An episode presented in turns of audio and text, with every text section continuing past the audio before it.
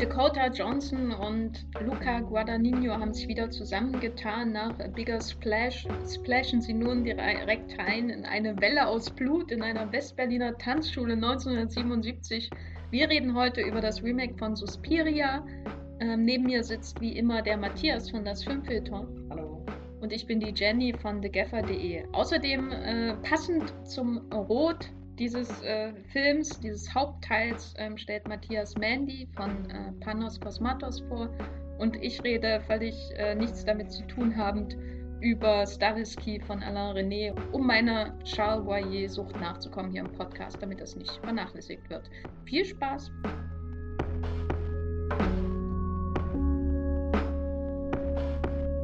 Ein Remake von Suspiria. Warum, Matthias?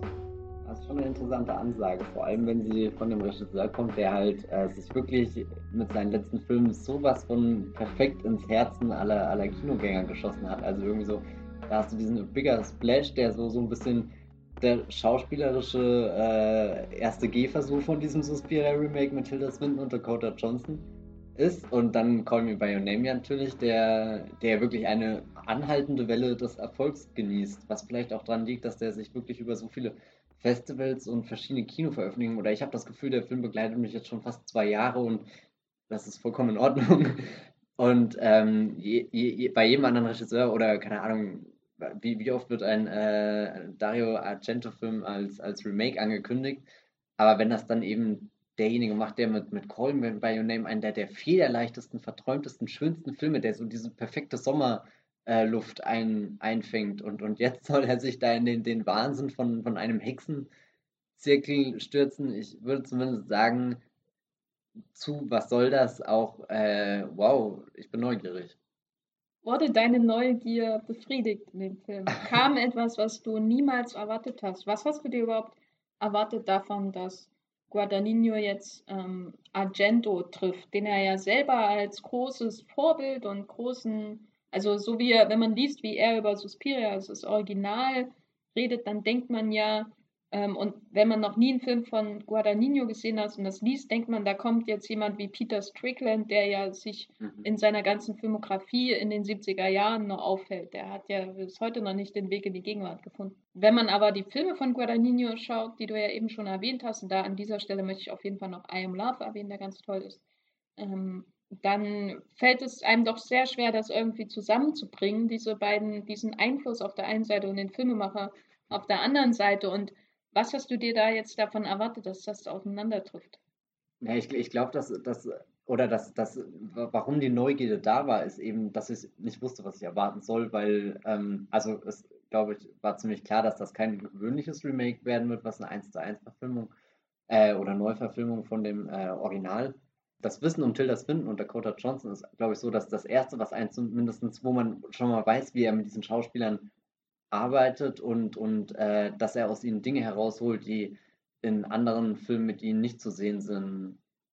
Und das muss jetzt gar nicht Fifty Shades of Grey oder so sein, sondern ähm, ich finde, Tilda Swinton hat in Bigger Splash eine der, der eindrucksvollsten äh, Leistungen ihrer Karriere so hingelegt, obwohl sie kein einziges Wort sagt, sondern einfach nur, weil, weil da ihre ganze Ausdrucks-, ihre ganze Strahlkraft so, so in, in diesem Film ähm, drin ist. Und dann kam natürlich der Suspiria-Trailer, der irgendwie ein bisschen trostlos aussah. Nachdem Suspiria, ein Film, den ich bisher erst einmal gesehen habe, aber schon unzählige Male einfach Screenshots von ihm durchgegangen bin und einfach, der, der, der man, das, das Bild muss sich nicht einmal bewegen und die Farben pulsieren trotzdem bei Argento irgendwie und, und die beiden aufgerissenen Augen, der Regen, der da am Anfang runterkommt und es wirkt äh, genauso so unnatürlich wie äh, ein bisschen hypnotisch auch.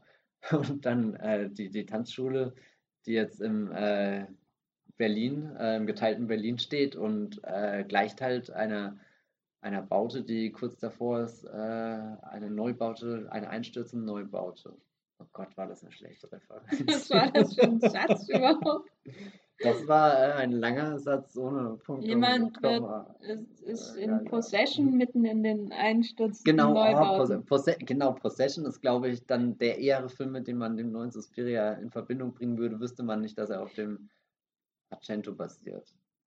Das ist doch eine ja. wunderschöne, bestimmt auch so gedachte Überleitung zu dieser Frage, was macht das Remake eigentlich anders? Weil jedes Remake steht ja irgendwie unter dem Druck, sich seine eigene Existenz zu beweisen. Ähm, bei Gus Van Sant funktioniert das dann als großes Kunstexperiment. Remaken wir doch Psycho eins zu eins, aber in bunt und mit Vince Vaughn mhm.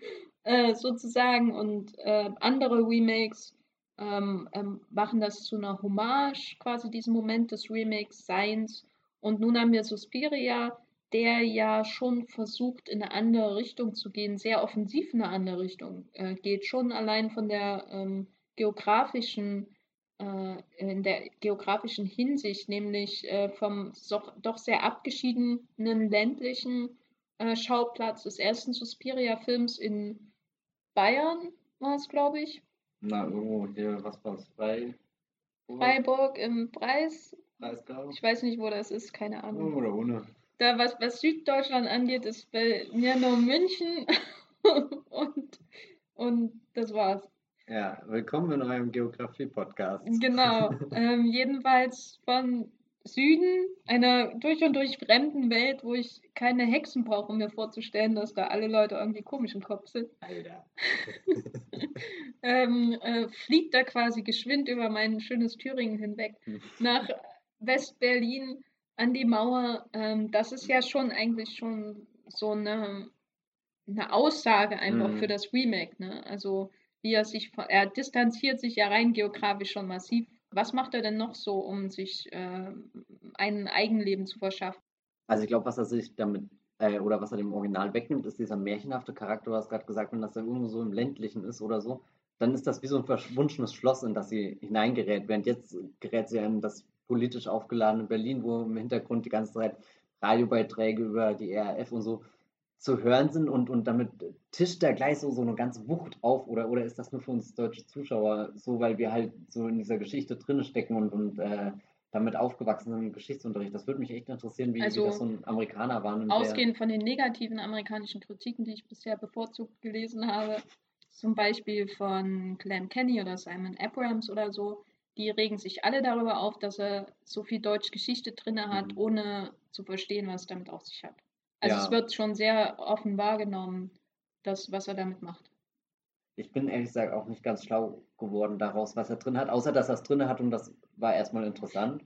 Weil das, oder, oder ich würde auch Suspiria generell erstmal alle Vorschusslorbeeren geben dafür, dass er einfach so ein radikaler Neuentwurf Davon ist es natürlich äh, dann die Frage, wie sich das im Laufe von zweieinhalb Stunden und was ungefähr doppelt so lang ist wieder.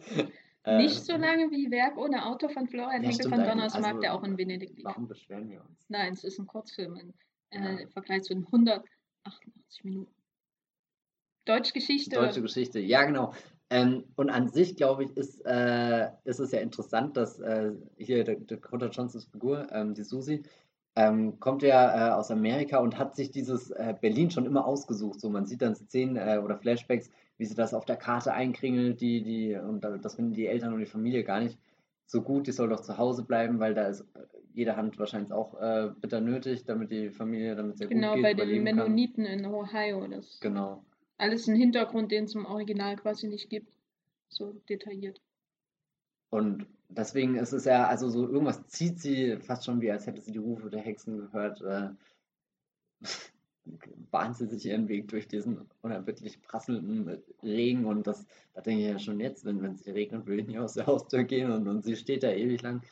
Ähm, ja, ich, ich, ich glaube, dass was, was am effektivsten dabei rumkommt, ist, äh, dass der Film durch die politisch unsichere Situation im Hintergrund seine bedrohliche Atmosphäre äh, untermauern kann aber dafür wird es dann doch zu explizit immer in Details erwähnt. So, so, so. Diese ganzen Radioberichte finden ja nicht wirklich beiläufig in den Szenen statt, sondern die Geräte stehen da und äh, es ist jedem, für jeden klar verständlich, äh, auf was er anspielt. Und, und dann hast du äh, noch den, den, äh, die, die äh, zweite wichtige Figur, wäre hier von Chloe Grace Moretz gespielt, die, die, die wir sogar vor Susi kennenlernen, die auch auf dieser Tanzschule ist und, und kurz vorm Durchdrehen ist. Und da ist natürlich auch die Frage, ist es der Hexenzirkel oder ist es das Deutschland, was gerade im, im, Chaos versinkt, was sie äh, so verrückt macht. Also irgendwo, glaube ich, kann man da viele Parallelen ziehen und, und, und auch ein bisschen überlegen, äh, also so vielleicht äh, ent, äh, nimmt, er, nimmt er die Magie von dem Argento und sagt, naja, äh, das sind gar keine Hexen, sondern äh, so abgefuckt war das Deutschland in den 80ern oder so. Ähm, ja, aber es ist schwer zu sagen, wo er wo er genau hinsteuert. Na, der Ansatz ist, so wie ich es verstanden habe, dass er quasi in der Außenwelt diese revolutionären Umbrüche betrachtet, also die, äh, die in die Radikalität verschobene Revolution der 60er sozusagen. In den 70ern hat sich das dann in die RAF hineinentwickelt und die Entführung der Landshut wird ja erwähnt und von äh, Hans Martin Schleyer äh, zum Beispiel, also äh, quasi die, die Radikalisierung der Revolution, dann äh, hat er natürlich diese ganzen feministischen Untertöne, die er zumindest ankratzt so ein bisschen, weil, weil 77 da auch ein sehr wichtiges Jahr war, war ja auch das Jahr, in dem, glaube ich, die Emma zum ersten Mal erschienen ist, zum Beispiel, also jetzt rein aus deutscher Sicht, ähm, war das für den Feminismus natürlich ein, äh, aber auch international ein wichtiges Jahr. Gab es irgendeine große Konferenz, glaube ich, in den Staaten oder so. Ein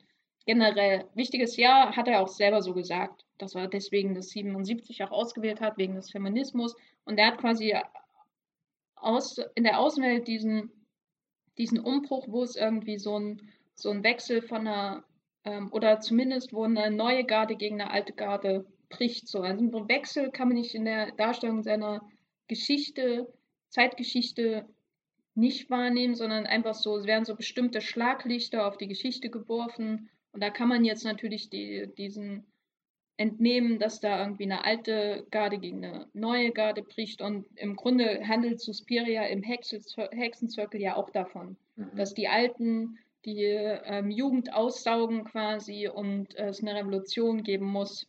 Das heißt, im Umkehrschluss ist Dakota Johnson bei der RAF. Ja. Gut, das war der Wollmilchcast für heute. Wir hören uns beim nächsten Mal äh, bei Werk ohne Autor 2. Good Times beim Wollmilchcast. Gut, nee, aber das wäre, so hätte ich ja diese ganzen zeitgeschichtlichen ja. Sachen eingeordnet. Ich finde das halt alles ziemlich bescheuert. Ich würde das fast sogar, äh, also, keine Ahnung, ob das bescheuert ist oder nicht. Ach, jede Parallele ist doch willkommen hier. Nee, Was? aber. ähm, äh, wo du jetzt sagst, es findet, findet sowohl als auch äh, dieser Umbruch statt. Aber gleichzeitig habe ich das Gefühl, dass das, was in äh, dem, dem Deutschland passiert, unaufhaltsam ist, weil da kann ja keine der Figuren was drauf einwenden. Während bei Suspiria haben wir auch oft so ein bisschen die Perspektive dieser uralten Hexen, die sich noch an das zu klammern, die, die noch länger leben wollen, die, die sogar hier Lügen auftischen, um, um, äh, um Legenden wahr werden zu lassen. Und, und das kommt dann erst quasi im Finale heraus, dass, dass eigentlich all dieses Hinarbeiten auf, auf dieses eine Ziel mit, mit Tanzaufführungen und Opfer und, und riesengroßem Ritual, dass das alles nur und Volk, das ganze Volk ist involviert in die Sache äh, und dass das alles eigentlich nur äh, schon so einer Farce zugrunde liegt von, von einer alten Frau, die halt keinen Bock hat, ihre Macht da zu verlieren. Aber ja, ich meine, das ist ja auch das, ich finde ja auch das, was in der Tanzschule passiert, viel interessanter als das, was außerhalb passiert, äh, inklusive Lutz Ebersdorf Gedächtnis-Subplot oder wie er heißt. Aber dadurch, dass er diese Schlaglichter setzt und dann vor allem auch in dieser Figur von Josef Klemperer, äh, diesem ähm, Psychologen, ähm, dann ja auch noch direkte Bezüge zur Nazi-Zeit mhm. aufbringt, mhm. macht er damit nicht automatisch eine Parallelisierung auch von der Außenwelt, den ähm, Nazi-Verbrechen, den ungesühnten Verbrechen vielleicht auch und den ähm, der jungen Generation danach, die sich dagegen aufwiegelt und in Gewalt ausbricht, sozusagen, und der Parallele dann eben die, die Welt äh, mit den alten Hexen im Keller äh, sozusagen. Also kann man dann, ist dann nicht der logische Schluss, dass die alte Hexe im Keller äh, quasi äh, stellvertretend steht für die, die Nazi-Verbrechen, die in Deutschland nie aufgearbeitet wurden? Kann man, also bei dem ja, Film, der Film ist ja da sehr, also er wirft das ja alles gegen eine Wand und guckt, was kleben bleibt, so ein bisschen, was die historischen ähm, Parallelen angeht und ähm, verhebt er sich nicht, indem er dann solche Parallelen schafft?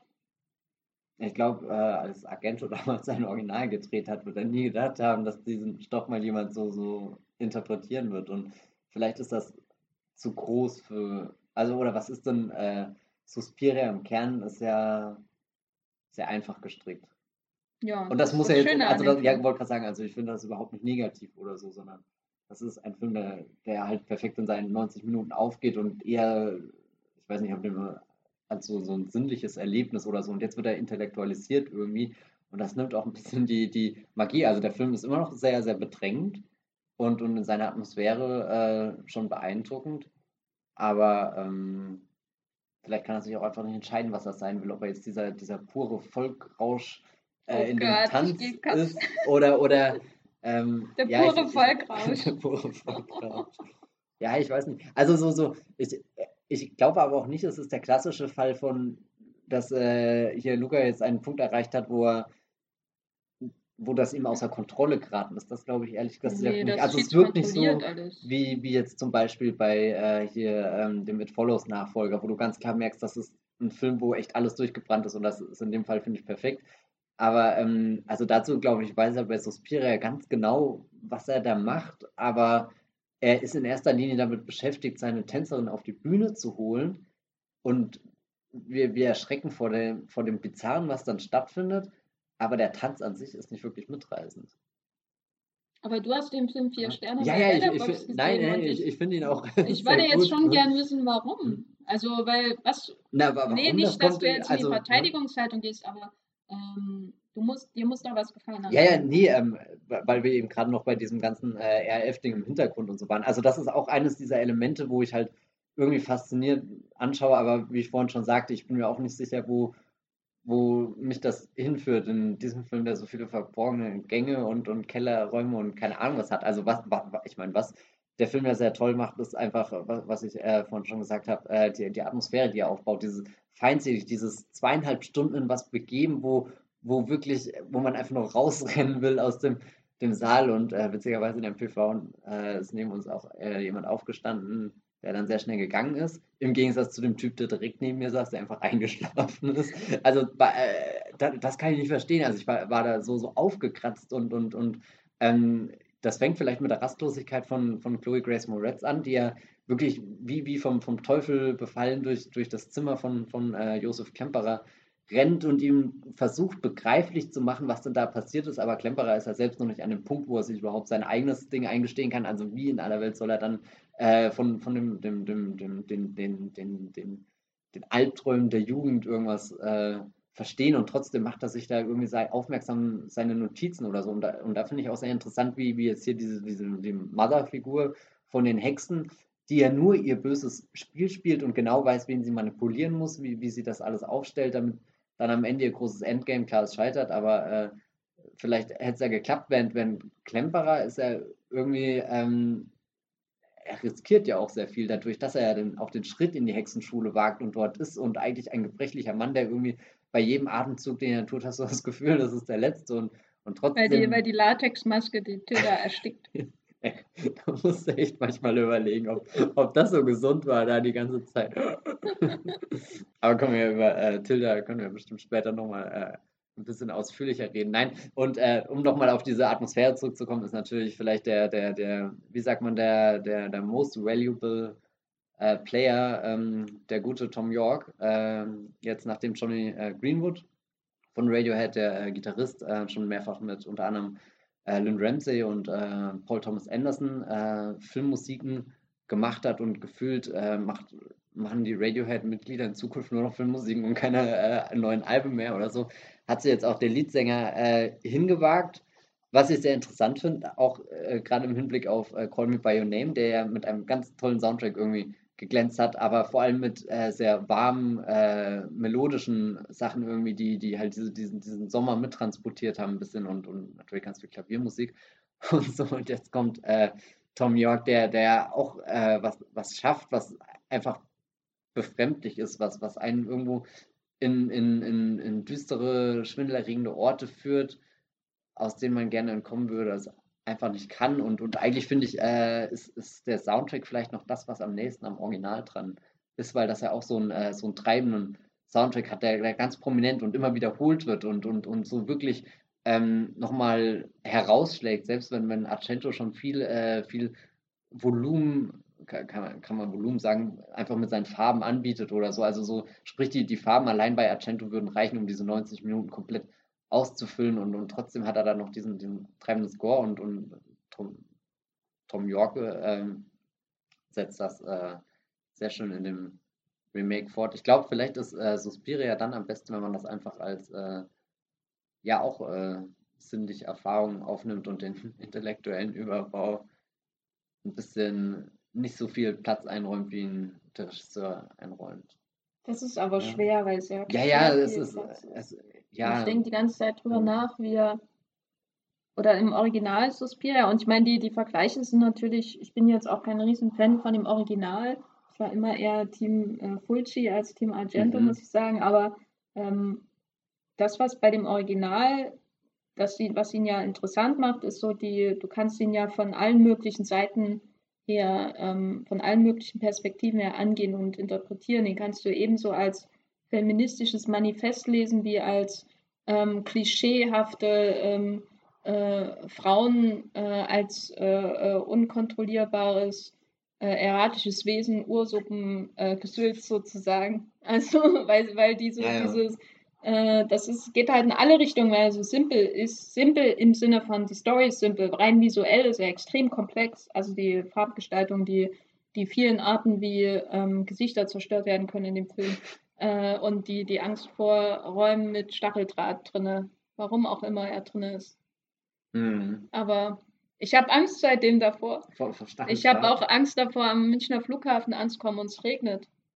Also generell, der Regen ist in beiden Suspiria-Filmen ja. wirklich so erschlagend, wie als, als hagelt das mit einer gesamten Wucht um dich runter. Und ich wüsste jetzt zum Beispiel gar nicht mehr, dass es im Neuen überhaupt regnet. Doch, doch, also es gibt äh, so, so, so, das, das ist ja vielleicht so, so, so sogar so ein, so ein Nicken Richtung äh, Attinto, dass er das mit rein. Aber ansonsten hat der Film, glaube ich, sich äh, für, für die, die, die wetterliche äh, Lage äh, Deutschland im Herbst auf die Fahne geschrieben. Ich, ich, musste immer so dran denken. So, es gibt doch auch diesen Episodenfilm hier, Deutschland im Herbst. Und und, und die, die, die Farben und, und der, der, der kalte, das Laub und alles irgendwie, wie sie, wie sie sich in Mäntel hüllen, das, das bringt irgendwie genau diese Stimmung auf den Punkt. Aber das Problem ist halt, dass er, ähm, der alte ist doch, wie gesagt, kannst von allen Perspektiven anschauen.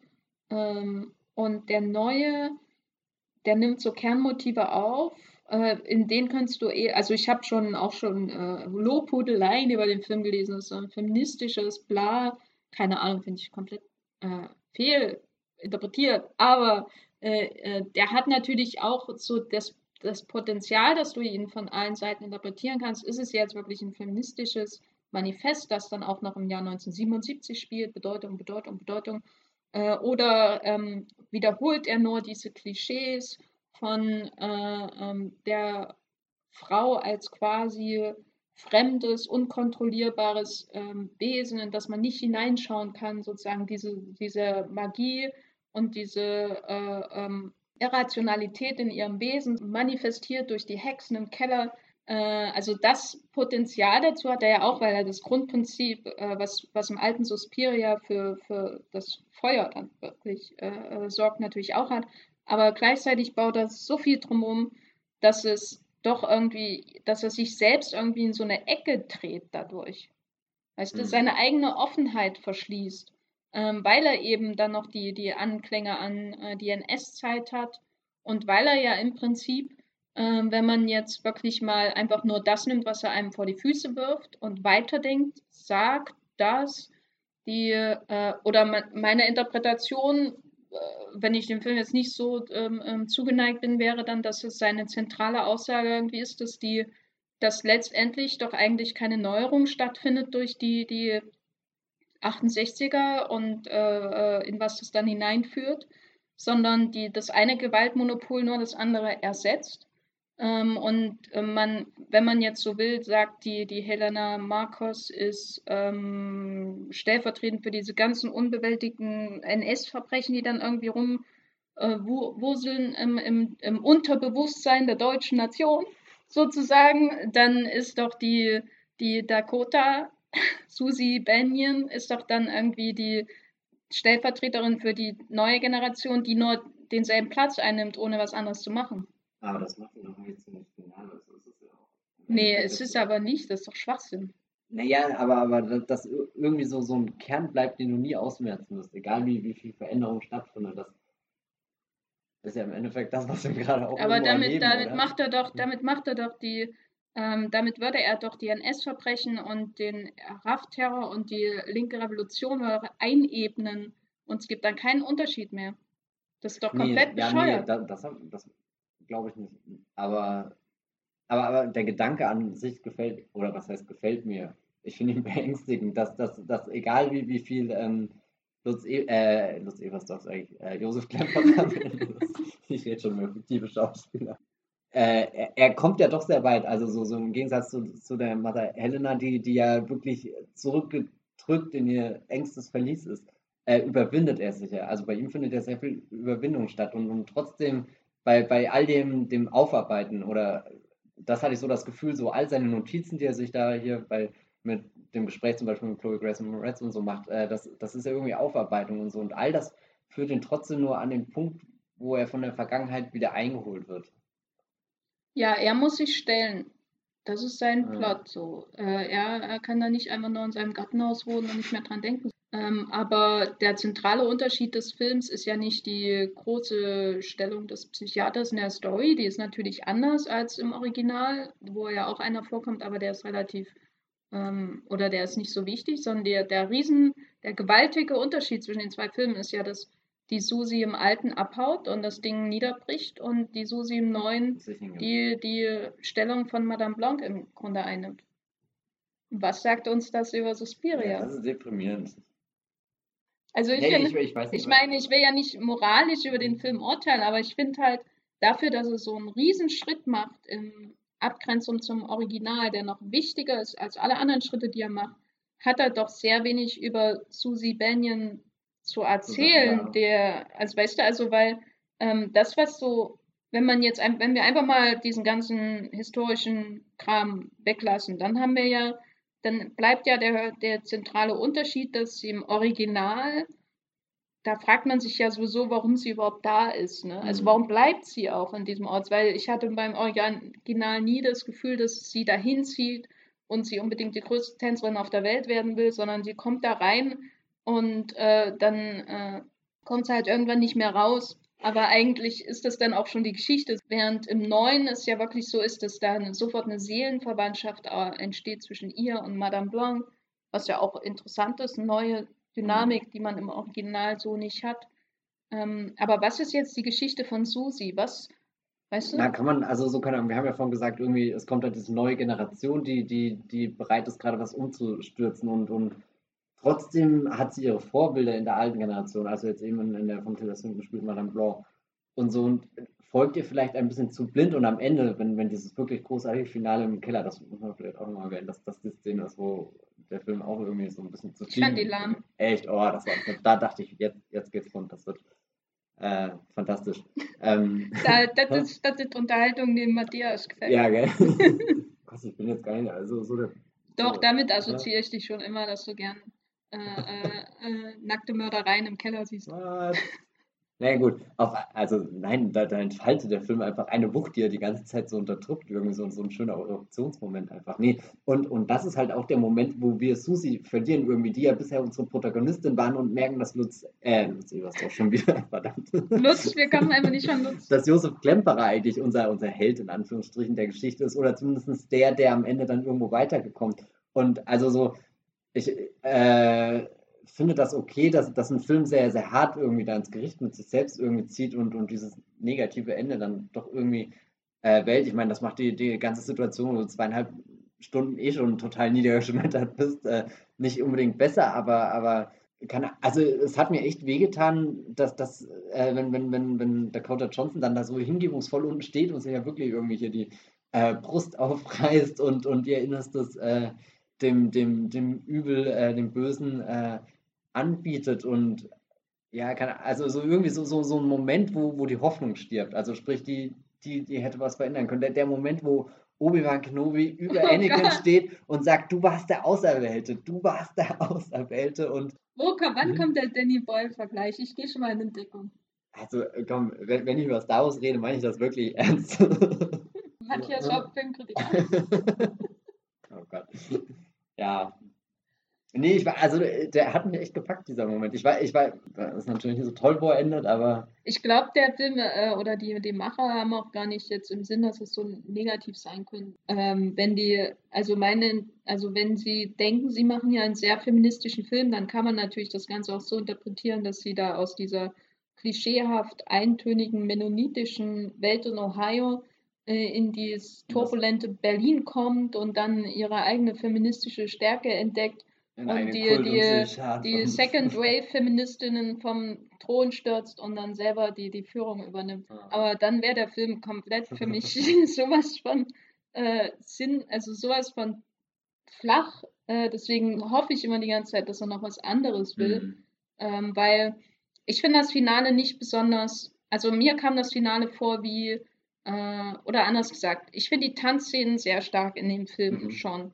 Ähm, ich finde es. Ähm, weil sie auch so eine Nacktheit haben. Also nicht nur, weil die, die Menschen irgendwie nackt sind, sondern auch so, du hörst dieses Trampeln der Füße auf dem Boden, das habe ich äh, sehr bewusst wahrgenommen. Obwohl die Musik ja schon dominant ist und, und sehr eigenwillig, hast du immer noch dieses Gefühl, dieser, dieser körperliche, die Körperlichkeit, das ist ja vielleicht auch so ein, so ein Aspekt, über den wir bisher noch nicht Aber ich wollte es nur dafür. Ich finde die Tanzszenen in dem Film gut, weil ich da das wiederfinde, was ich bei anderen Luca Guadagnino-Filmen mag. Mhm. Ich finde das andere nämlich nicht wieder in der komischen Computermauerwelt, die diese Tanzschule da umgibt, die ich sehr seltsam grau und nichtssagend finde. Aber das, was ich an anderen Luca-Filmen mag, äh, ist halt äh, dieses, äh, dass ich weiß, wie sich der, der Stoff von dem Kleid an, anfühlt, das äh, Tilda Swinton in I Am Love trägt, als sie von der Beerdigung davon rennt oder so. Äh, also das sind so Sachen, wo ich, das ist das, was ihn für mich ausmacht. Das, worum es in seinen Filmen geht, ist immer so, hm, bla, irgendwie. Äh, mal interessiert es mich, mal finde ich jetzt nicht so spannend. Ähm, mal gibt es leckere Pfirsiche. Äh, aber bei den Tanzszenen, da hat er auch diese Kraft, da, da wirft er irgendwie diesen ganzen ähm, grauen, nachgestellten Berliner Historien äh, äh, äh Schmalz ab und hat einfach nur Holzplatten und Parkett und ähm, Füße und ähm, ähm, Hände, die aufs Parkett klatschen und sowas. Also das ist ja diese Körperlichkeit sozusagen, die, die gefällt mir da sehr stark. Da ist aber mein Problem, dass er am Ende versucht, diese Körperlichkeit im Finale mit der, mit der abstrakten Idee eines entgleisenden Hexen-Infernos äh, irgendwie zu verbinden und das funktioniert für mich überhaupt nicht. Da habe ich das Gefühl, dass er einfach dass ihm die filmische, filmische Fantasie viel, fühlt, äh, fehlt, um sowas umzusetzen. Also die, die Tricks am Ende sind so durchschaubar irgendwie, die, die Farbgebungen äh, und äh, das, das Chaos, das wirkt alles so gewollt irgendwie, das, das wirkt für mich nie organisch, dass sich aus dem Film organisch sozusagen diese, dieses Inferno da am Ende ergibt. Das äh, funktioniert für mich nicht, aber die Tanzszenen davor, die gefallen mir. Aber es ist doch schon so ein bisschen, dass, also so dieses Tanzen, das ja am Anfang klar noch irgendwie versteift da steht, irgendwie se sich selbst sehr viel Druck macht und, und dann natürlich auch von, von äh, Tilda Swinton da getriezt wird und, und, und das ist der Moment, wo sie sich dann aufreißt, dass sie quasi eins mit dieser Performance wird und so. Und dann finde ich das eigentlich ganz gut, dass das auch für den Moment, äh, für den Film einen, einen Moment markiert, wo einfach alles kippt und dann bergab geht, eskaliert, was auch immer. Na, aber da hatte ich halt das Gefühl, dass es eher dann, da geht es dann wirklich ins und das vielleicht, das klingt vielleicht seltsam, aber da geht es so ins Performative. Also der, die performen natürlich die ganze Zeit, weil sie tanzen ja und äh, werden irgendwie beobachtet und so. Und es folgt immer eine Art von Choreografie. Aber äh, irgendwie wirkt der Tanz sehr organisch und ähm, echt in den Szenen davor. Auch dieser Todestanz von der einen, die da ähm, mhm. komplett ähm, zer zermalmt wird, da zwischen den Spiegeln. Ähm, und am Ende wirkt es performativ im Sinne von, ähm, wir müssen jetzt die große Entgleisung darstellen. Mhm. Das meine ich, deswegen fehlt mir da irgendwie das Organische. Da, da wirkt es so wie ein Regisseur, dem das eigentlich nicht liegt, der muss das jetzt darstellen. Weil die, die große Entgleisung und äh, diese, dieses Inferno, das ist nur nicht das, was äh, irgendwie ein Ansatz, ein Ansatz in seinen anderen Filmen zu erahnen war. Und ich glaube, hier versucht er irgendwie nachzuahmen, wie man sowas darstellen könnte. Ähm, aber ich finde, es ist nicht sein Ding. So. Das muss man hier vielleicht auch mal sagen, dass die Schauspieler, die er sich für diesen Film zusammengetrommelt hat, also allein diese Castliste durchzulesen, das macht einfach sehr viel Spaß. Ich glaube auch, er hatte so ein bisschen, so, so ein bisschen Narrenfreiheit wollte er da auch genießen und, und das findet sich ja vielleicht auch in diesem komischen äh, Lutz Ebersdorf-Stunt wieder, der ja, weiß nicht, wie, wie gefällt dir das, dass, dass Tilda Swinton hier also ich muss mich jetzt zurückhalten. Du musst, oh Gott. aber ich ähm, war, bin eigentlich, ich mag Tilda Swinton eigentlich sehr gern. Ähm, und als ich äh, vor ähm, Suspiria mal I Am Love endlich geschaut habe, der ich schon seit vier Jahren äh, Blu-ray bei mir rumliegen habe, weil es den mal kostenlos im Movie-Büro gab, weil es ein Gewinn war, den niemand abgeholt hat. Tja, Warum auch immer. Jedenfalls habe ich einem nachgeschaut und da wurde ich wieder daran erinnert, was ich an Tilda Swinton mag. Ähm, was ich nicht mag, ist diese, dass sie jetzt einen in ihrer Karrierephase aktuell irgendwie einen auf Lon Chaney macht und seltsame Masken trägt und ähm, zwei, vier Charaktere in einem Film spielt. Ich glaube, das erste Warnzeichen dahingehend war wirklich in Snowpiercer und ich habe es einfach mhm. nicht ernst genommen. In, weil, weil bei diesen koreanischen Filmen und insbesondere den Film von Bong Joon-ho halt immer so ein bisschen übertriebene Figuren da sind. So. Und das wurde dann aber immer mehr zu so einem Gimmick ähm, bei ihr. Und ich finde, hier wird das Gimmick echt komplett übertrieben ähm, zu einer Figur stilisiert, die wir ernst nehmen sollen. Also in dem Sinne, in dem Fall jetzt Klemperer, weil die Madame Blanc, die finde ich schon, also finde ich sie schon okay und ich finde, sie hat auch super Chemie mit Dakota Johnson und das ist äh, super spannend, den beiden zuzuschauen. Aber aus, aus dem Gimmick von anderen Filmen auf einmal eine Hauptfigur zu machen mit dem Klemperer, wo die trotzdem immer darauf aufmerksam macht durch ihre bloße Präsenz, dass sie ein Gimmick ist. Das ist komplett furchtbar. Also ich mhm. konnte den ganzen Subplot nicht ernst nehmen und fand es auch schade, dass dann die, die ähm, Jessica Harper dafür zurückkommt, um mit Gimmick-Zwinden irgendwie was, eine, eine emotionale Szene zu haben. Die Arme, weil die habe ich sehr gern gesehen in dem Film ich muss sagen, ich fand den, den, den Lutz Ebersdorf dann, als der Film seine Premiere gefeiert hat und dachte immer so, ja, der wird halt irgendwie so fünfeinhalb Minuten in dem Film vorkommen. Ich dachte, das ist immer so ein Cameo. Jetzt äh, rückblickend macht das schon Sinn, dass Tilda Swinton eine Doppelrolle spielt, weil die Film, äh, die Rollen ja an sich auch sehr, sehr gegenübergestellt sind in dem Film. Irgendwie sind beides auf einmal äh, Vater- bzw. Mutterfiguren äh, für die, die jungen Tänzerinnen und so. Also irgendwie, glaube ich, hat das äh, ist das eher so ein Gespräch, was eskaliert ist und dann hatte einer eine Idee nach der anderen und irgendwann dachten sie, wisst ihr, was super witzig wäre, wenn, wenn die ganzen Amerikaner dann schreiben, Veteran German Actor Lutz Ebersdorf oder irgendwie so. Aber da baut man doch keinen Film auf. Ja, so Weil der Film also, steht und fällt doch mit Klemperer. Das ist, dem Film ist es so wichtig. Genau, aber, aber dann muss ich auch wieder sagen, dass, dass, dass der, der, der Klemperer in seiner, ähm, dadurch, dass, dass man ja, also so, so einerseits das Make-up und alles, das ist beeindruckend, aber man merkt halt letzten Endes doch, dass es, also so, ich habe keine Sekunde gezweifelt, dass das jemand anderes außer Tilda Swinton spielt. Aber dadurch kriegt er nochmal so eine besondere Zerbrechlichkeit, weil du nicht nur das Gefühl hast, der, der, der, er schleppt sich da rum, sondern sie kann sich auch nicht so viel bewegen, weil sonst reißt die Maske oder so. Ähm, und und äh, was sie erstaunlich gut hinkriegt, oder was heißt erstaunlich, Tilda Swinton kriegt natürlich alles hin, aber hier, hier, hier, hier, wie sie Deutsch spricht in diesem Film, und das hat sowas also so, so, äh, keine Ahnung, wenn Deutsch meine Muttersprache ist. Aber sie, sie macht das mit sowas Verfremdendem, dass ich das Gefühl hatte, ähm, oh Gott, wenn jetzt schon hier die, die Madame äh, absolut furchtbar ist und, und selbst der, der, der Klemperer spricht, wie als, als hält das sich in einem kleinen Paralleluniversum in der Vergangenheit auf, wo, wo soll ich da Zuflucht finden, wenn mich Albträume von Hexen plagen? Und ich glaube, in diesem Film gibt es einfach keine Zuflucht. Für mich ist das irgendwie so das Problem, bei, ähm, bei Swinton ist, dass ihre Präsenz halt schon ein Event ist für sich. Mhm. So, sie ist keine Schauspielerin mehr, sondern sie ist ein Event. Sie ist ein Event im Sinne von, schaut, was Tilda Swinton diesmal macht. Ähm, und diesmal sind es halt noch zwei andere Rollen neben der Tilda Swinton-Rolle sozusagen. Und das äh, reißt sie raus aus dem Film, äh, was bei einer Nebenrolle nicht so schlimm wäre, aber da der Klemperer so wichtig ist, ähm, mir, für mich funktioniert das auch nicht. Die Parallelisierung von Madame Blanc und Josef Klemperer funktioniert, funktioniert für mich auch nicht, weil, äh, weil das, also, weil wiederum irgendwie die Brücke fehlt, die der Film zwischen seinem ganzen Vergangenheitskram und Ge Zeitgeschichtskram, den er, mit dem er sein, seine Umgebung tapeziert sozusagen, äh, nicht schlagen kann zu, zu, der, zu der Innenwelt, zum Unterbewusstsein, das er da irgendwie äh, visuell darstellen möchte ist mein Fazit. mein Fazit ist, was soll das? äh, äh, ja, weiß ich auch nicht.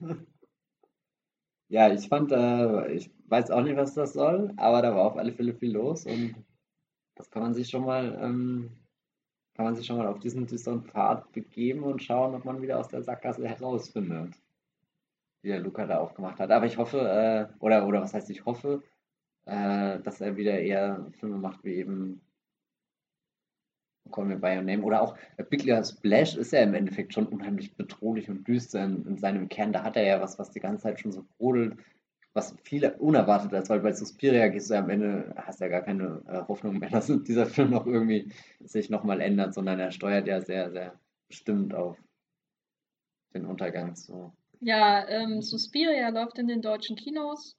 Äh, ich finde ihn interessant. Aber es ist auch so ein Film, den ich gesehen habe und der hat mich teilweise halt schon mitgenommen, insbesondere halt in den Tanzszenen. Aber das war auch, da war ich auch hinterher schon, schon ziemlich schockiert, wie wenig er mich darüber hinaus noch irgendwie interessiert hat. Weil zum Beispiel bei First Man habe ich dann schon immer noch, obwohl das ein Damien Chazelle-Film ist, ne, mit Ryan Gosling, habe ich dann hinterher schon immer noch versucht nachzudenken, was sollte das denn jetzt eigentlich? Damien. Und Damien. bei dem Luca war mir das irgendwie egal. Hm. Aber dir nicht. Du hast vier Sterne ich, bei Letterboxd gegeben. Ich habe vier Sterne bei Letterboxd. Ich habe sogar ein Herz bei Letterboxd gegeben. Aber, und das bei so einem Film, der wirklich so kühl ist und alles tut, um, um dir einfach nur ins Herz zu stechen. Das fand ich alles gar nicht. Ich fand, das, Echt? ich fand also, der, der, der, hat keine Reibung. Der hat äh, das Rei die meiste Reibung, die er irgendwo hatte, war mit den ganzen, guck mal, hier, Landshut-Entführung. Oh, und jetzt noch die Nazi-Zeit. Nee, nee, nee, nee, nee, das, das meine ich gar nicht, sondern wirklich dieses, was du vorhin beschrieben hast, dieses, äh, das, das Gewicht von den Füßen auf dem Parkett und ich habe mir auf den einen Zeh gefasst, um zu gucken, ob noch alles dran ist, weil ich das Gefühl hatte, so wie sie da drüber schlittert dann in der einen äh, parallelen Tanzsequenz, wo, wo der Körper dann so auseinandergenommen wird. Ähm, nee, das war echt eine sehr unbehagliche Kinoerfahrung für mich. Ich fand es nicht unbehaglich. Oh, ja. Hm. Gut. Jetzt seid ihr dran.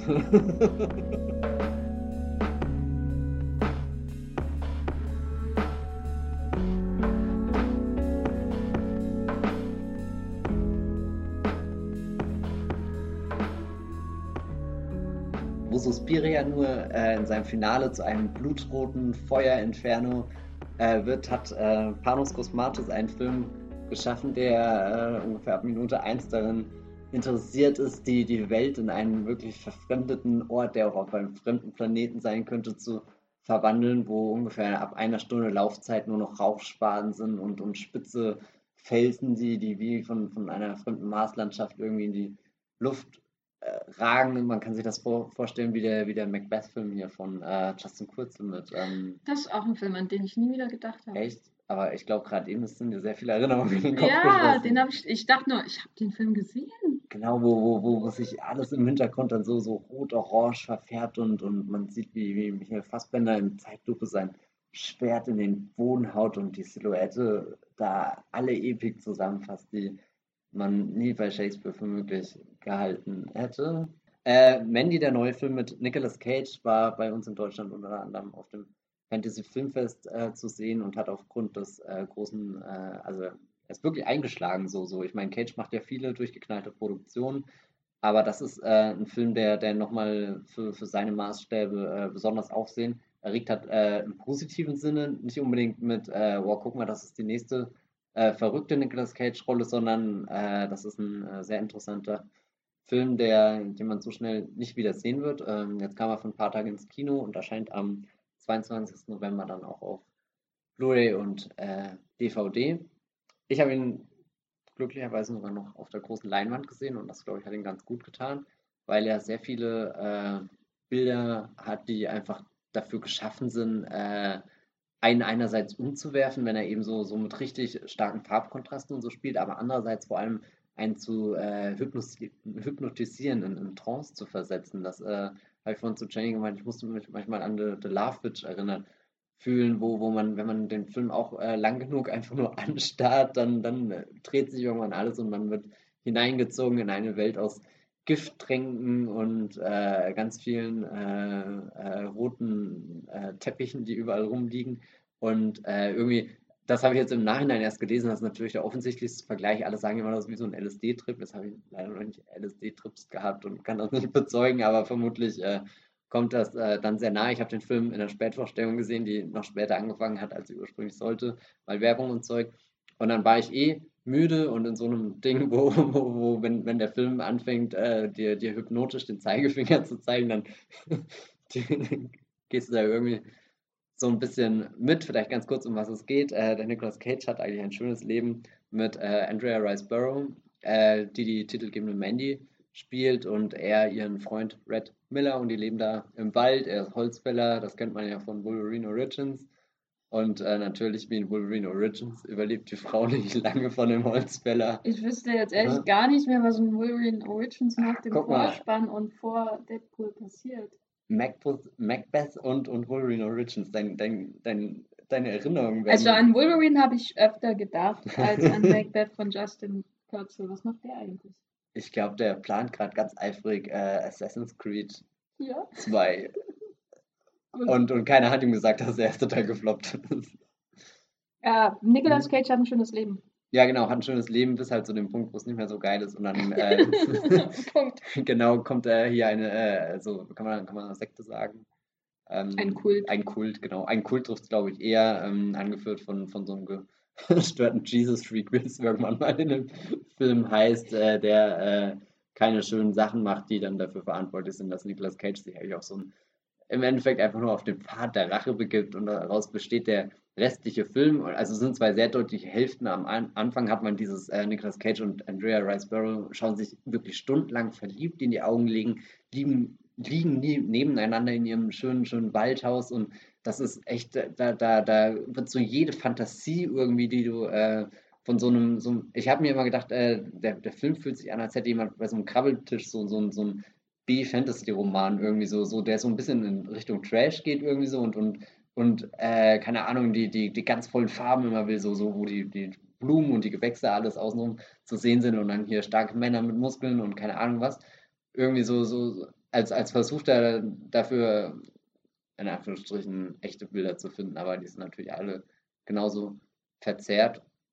Hm, und dieser, der, der erste Part, der ist angenehm ruhig. Irgendwie, man verliert sich da auch ein bisschen in, in ihren Augen, wie sie sich gegenseitig anschauen und ahnt natürlich nicht, dass diese Augen von Nicolas Cage später so weit aufgerissen werden, wie als würde der Teufel aus ihm herausschreien, wenn er, wenn er Blut überströmt, äh, dann durch diese blutrote Welt läuft.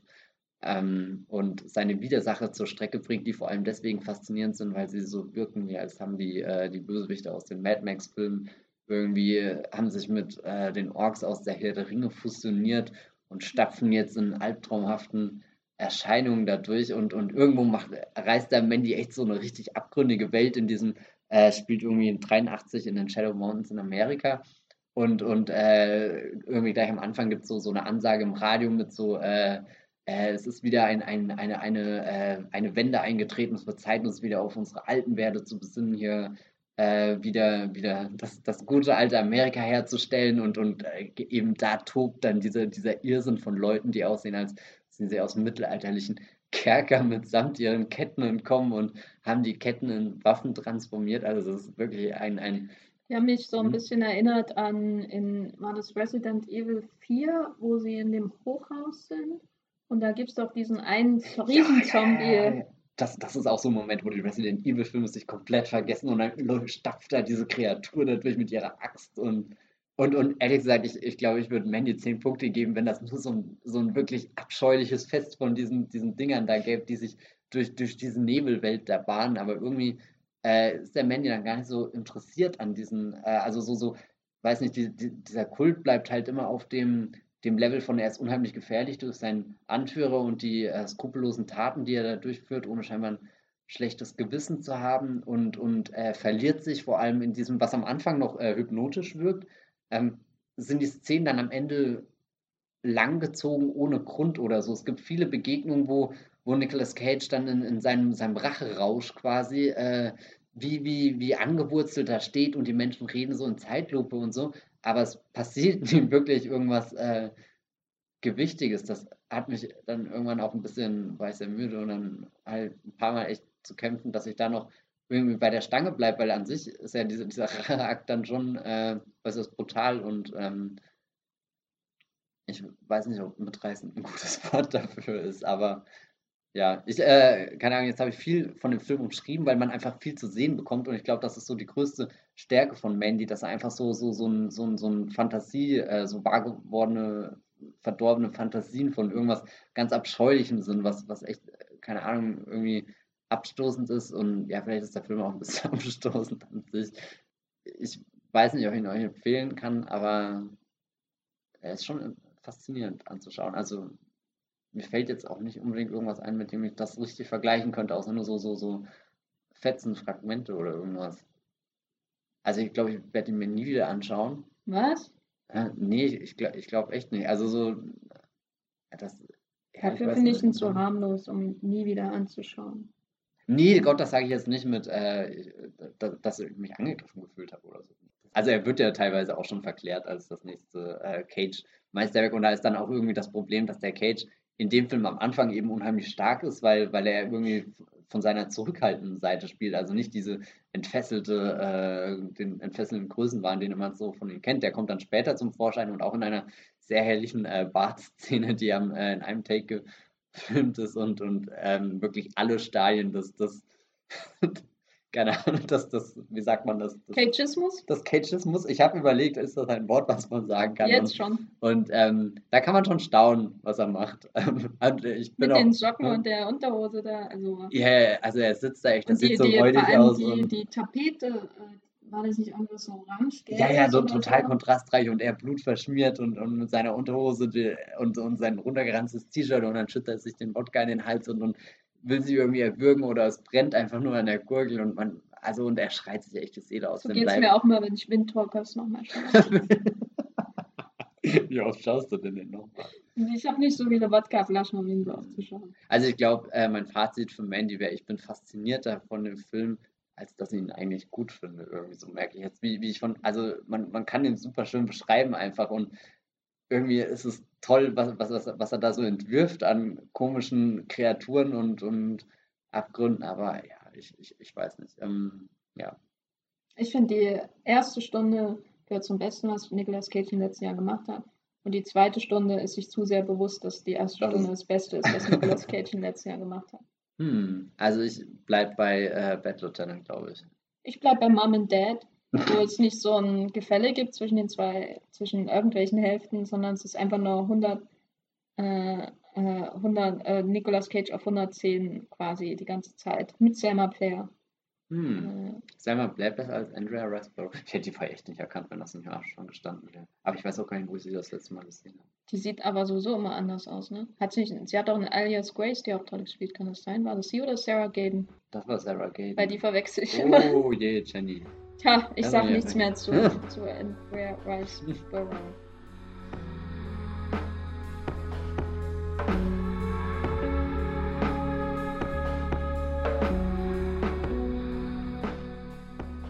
Suspiria ging es ja schon um eine Zeitenwende. Ich habe mir passend dazu einen Film äh, ausgesucht, der überhaupt nichts damit zu tun hat, aber der auch eine Zeitenwende letztendlich darstellt. Eine traurige, melancholische, ein bisschen auch nostalgische Zeitenwende, und zwar Stavisky Punkt, Punkt, Punkt von äh, Alain René von 1974.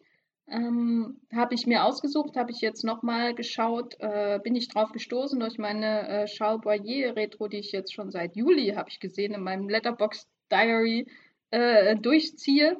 Und zwar Stavisky äh, ist ein Jean-Paul Belmondo-Film und kurz zur Einführung, äh, Alain René hat den äh, Film gemacht, es war einer seiner größten Erfolge in der Zeit was aber bei den Kritikern nicht äh, so gut ankam, weil die dachten, boah, der dreht mit Jean-Paul Belmondo, ähm, ein Riesenstar und jetzt macht er auch noch einen Haufen Kohle und er beschäftigt sich mit einem sehr politisch aufgeladenen Thema, ohne jetzt aber so links zu sein, wie man das vielleicht erwartet bei Alain René, der ja zu der sozusagen linken Seite der, der äh, jungen neuen Filmemacher in den 50er und frühen 60er Jahren zählte zum Left Bank nicht von äh, ungefähr. Genau, ähm, aus heutiger Sicht wirkt das ganz seltsam, auch vor allem dieser Vorwurf, der Film wäre irgendwie zu konventionell oder so, weil das immer noch ein, ein sehr, sehr, sehr unkonventioneller Film ist. Vielleicht erklärt er sich auch dadurch, dass der Film, äh, ähm, dass die Kleider von Yves Saint Laurent stammen, äh, Jean-Paul Belmondo, wie gesagt, die Hauptrolle spielt Charles äh, Boyer, großer französischer äh, Hollywood-Star, spielt einen der Nebenrollen und Stephen Sondheim äh, hat den Score geschrieben, sein einziger ähm, Filmscore. Das sind natürlich alles ähm, Kennzeichen einer äh, von Prestige, die ähm, jetzt äh, bei, bei dem Filmemacher hinter letztes Jahr in Marienbad vielleicht äh, befremdlich wirken auf einmal. Aber im Nachhinein aus heutiger Sicht wirkt es immer noch ein, wie ein sehr, sehr aufregender, formal auch aufregender Film. Vielleicht auch in seinen politischen Implikationen aufregender Film. Worum geht's? Äh, es geht um einen realen Skandal, ähm, der 40 Jahre zuvor stattgefunden hat. Und zwar ähm, spielt Belmondo äh, Serge Alexandre bzw. Sascha Stavisky, ein äh, Franzosen russischer Herkunft, ein Jude, in den äh, 30er Jahren, der halt äh, sich über sehr unsaubere Wege einen Haufen Geld an Land gezogen hat und dann in einen äh, Riesenskandal verwickelt wurde, weil er natürlich letztendlich auch ein Hochstapler war und der hat dann auch die Politik tangiert und dieser Skandal hat quasi in Frankreich jener Jahre zu rechten Ausschreitungen geführt. Ähm, also es wurde das, das große Thema des Films, was er nie so direkt angreift, aber was immer präsent ist, ist eben diese Idee, dass man dieser Faschismus, der sich in Frankreich zeigen wird, ähm, spätestens im Vichy-Regime quasi schon hier in diesen Ausschreitungen andeutet, die quasi der, die Tat von Stavisky und äh, äh, natürlich auch seine Person an sich, weil er eben Jude war und weil er äh, mit der linken Regierung auch zu tun hatte, quasi auch mit irgendwie hervorgeholt hat aus dem Dunkel. Er hat was hervorgeholt, was schon da war und was sich später noch viel stärker zeigen sollte.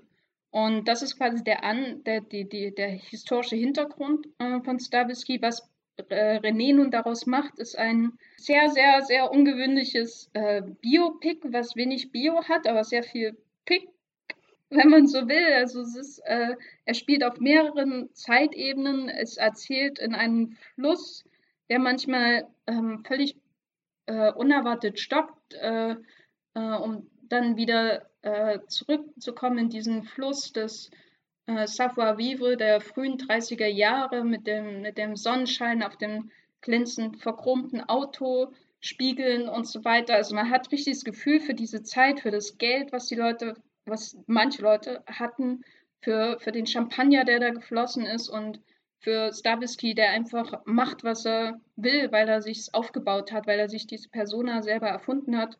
Und gleichzeitig gibt es ähm, halt immer, stoppt das immer so ganz seltsam. Was äh, am prominentesten ist, durch einen parallelen Plot kann man das eigentlich gar nicht nennen, aber eine parallele Geschichte, nämlich äh, Leon Trotzki ist auch da äh, in dieser Zeit. Der Film beginnt eigentlich mit Trotzki, ähm, der in Frankreich Asyl, Asyl sucht. Äh, ähm, vor Stalin natürlich geflohen. Ähm, sein Weg wird ihn letztendlich äh, nach Mexiko führen, wo er äh, ermordet wird von Stalins Schergen. Und hier in Frankreich hat er in dieser Zeit, wo dieser Skandal stattfindet, quasi Asyl gefunden. Und das Interessante ist natürlich, dass man einerseits hat jemanden wie Trotzki, einen revolutionären Linker, der sich auch einen neuen Kampfnamen gegeben hat, was auch in der ersten Szene des Films gezeigt wird, wie jemand ihn ihm sagt, hier echter Name und dann Trotzki ist, ist ja ihr jetziger Name sozusagen. Auf, einmal, auf der einen Seite hat man diesen Menschen, auf der anderen Seite hat man Stawisky, der, der früher Verbrecher war, der schon im Gefängnis saß, seinen Namen geändert hat und jetzt äh, sich ähm, ein, ein Leben eines Großindustriellen irgendwie performt. Er äh, hält sich hauptsächlich im Theater auf, äh, umgeben von Postern von Stars und dann natürlich umgeben von dem echten Star wie, wie Charles Boyer der ein Star ist, der 30er Jahre, in denen der Film spielt letztendlich. Also sind zwei sehr, sehr unterschiedliche Figuren, die parallel laufen, aber irgendwie zum selben führen, weil der Stavisky-Skandal dann natürlich auch Ressentiments aus der Rechten äh, aufbringt und der Trotzki, er kann doch nicht hier bleiben und solche Sachen. Also sehr faszinierend, wie er mit diesen ganzen verschiedenen Aspekten hantiert. Ähm, das Interessanteste für mich ist aber gar nicht mal so sehr das Politische, sondern wirklich diese, diese Vorstellung von diesem Frankreich, vielleicht ist es auch politisch, ähm, aber diese dieser Blick aus der Gegenwart zurück in, in diese Phase, die, die René als Jugendliche auch miterlebt hat, aber diesen Blick durch das The Theater hindurch, weil halt alles irgendwie auch gespielt wird, was Davis gemacht. Jede Geste wirkt irgendwie so, als, als hätte er eine unsichtbare Zuschauerschaft, die ihn dabei sieht äh, jeder, jeder, jedes Mal, wenn er cool irgendwie durch einen langen Gang läuft, jedes Mal, wenn er einen Fahrstuhl runterfährt, wirkt es so, als würde er irgendwie performen, als würde er irgendwie den, seinen Traum von dem Leben darstellen für irgendwen. Vor allem sich selbst, aber vielleicht auch für die Frauen und für alle anderen, die natürlich auf sein Spiel hineinfallen müssen. Und das ist wirklich damit das Interessanteste an dem Film eine ganz seltsame Atmosphäre aufbaut. Man hat immer das Gefühl, jederzeit kann die Szene einfach aufhören und äh, wieder zu Trotzki rüberspringen oder in die Zukunft springen, wo dann die, die Freunde von äh, Stavisky über ihn Auskunft geben. Also alles kann jederzeit umbrechen, aber die Konstante ist wirklich dieses, äh, die Vergangenheit erfahren durch das Nachspielen, was halt wirklich sehr auffällig ist. So auch eben in der Besetzung von ähm, Charles Boyer, der spielt so einen konservativen äh, Baron, der das ganze Vermögen seiner Familie irgendwie im Casino verspielt hat und jetzt seinen Lebensabend damit verbringt, mit Stavisky Spaß zu haben. Gibt sicher auch Schlimmeres und der so ein Überbleibsel ist von dieser Welt, ähm, die quasi im Umbruch ist. Also dieses alte Frankreich, das umbrechen kann, ist, ähm, jederzeit. Und Stavisky ist quasi der Letzte, ist so einer, der das sieht und der sich mit diesen Menschen umgibt und der das irgendwie darstellen will, aber gleichzeitig wird er niemals dazugehören können. Das ist irgendwie auch das, das Tragische letztendlich an dem Film, ähm, nicht zuletzt, weil er Jude ist, aber natürlich auch wegen seinem Hintergrund. Er muss das alles spielen, um dazu zu gehören.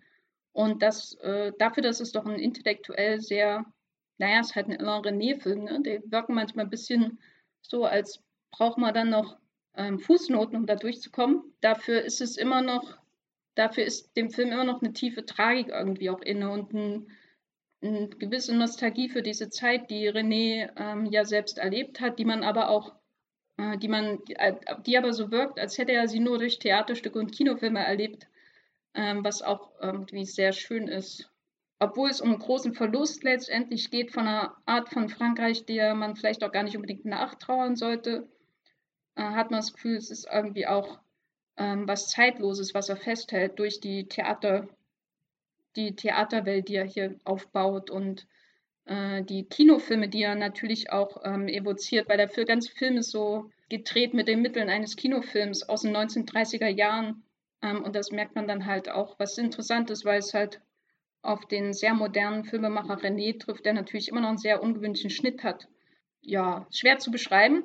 Äh, wichtigste, was man mitnehmen sollte, Pelze, äh, äh, Champagner, Blasen, äh, die Sonne in Biarritz und Herbstlaub in französischen Wäldern. Äh, ein, die letzte große Rolle von Charboyer hat nur einen Film gemacht, da hat er nur eine ganz kleinen, kleine Nebenrolle gehabt. Schöner Abschied.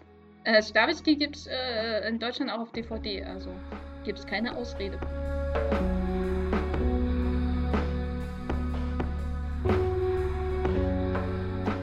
Damit haben wir heute äh, ein, ein volles Programm abgearbeitet von äh, äh Berlin 1977, Hexensabbat, bis hin nach äh, in den amerikanischen Westen des Jahres 1983, in die Wälder, ähm, war es Kalifornien, ich glaube schon, ne? Äh, genau, bis nach Frankreich 1934. Also das muss ein anderer Podcast erstmal leisten. Dafür, ja, dafür hört ihr Wollmilchcast. Äh, Matthias, wo kann man dich denn außerhalb äh, von äh, Westberlin 1977 noch finden? in Berlin 2018 auf Twitter als Spielblocks mit 3e und auf Moonfloat als Spielblocks mit 2e. Und du so?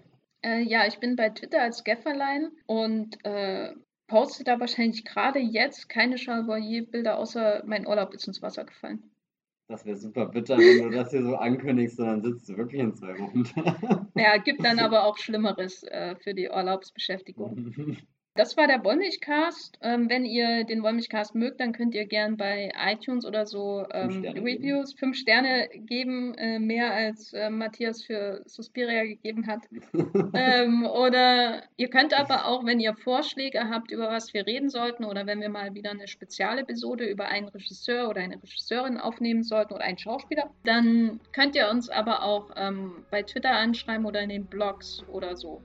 Also da warten wir immer auf Feedback, weil sonst würden wir ja nie auf die Idee kommen, über der Nussknacker und die vier Reiche zu reden oder über was auch immer wir als nächstes reden werden. Ansonsten hören wir uns äh, beim nächsten Mal, worum auch immer es äh, dann gehen wird. Ciao. Tschüss.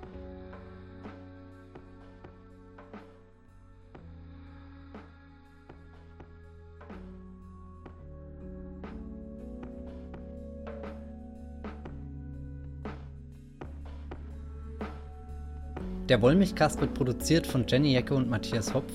Unser Intro und Outro stammt aus dem Song Slam Canto von Kai Engel. Ihr könnt unseren Podcast bei allen gängigen Apps abonnieren und wir freuen uns über Kommentare und Bewertungen auf iTunes.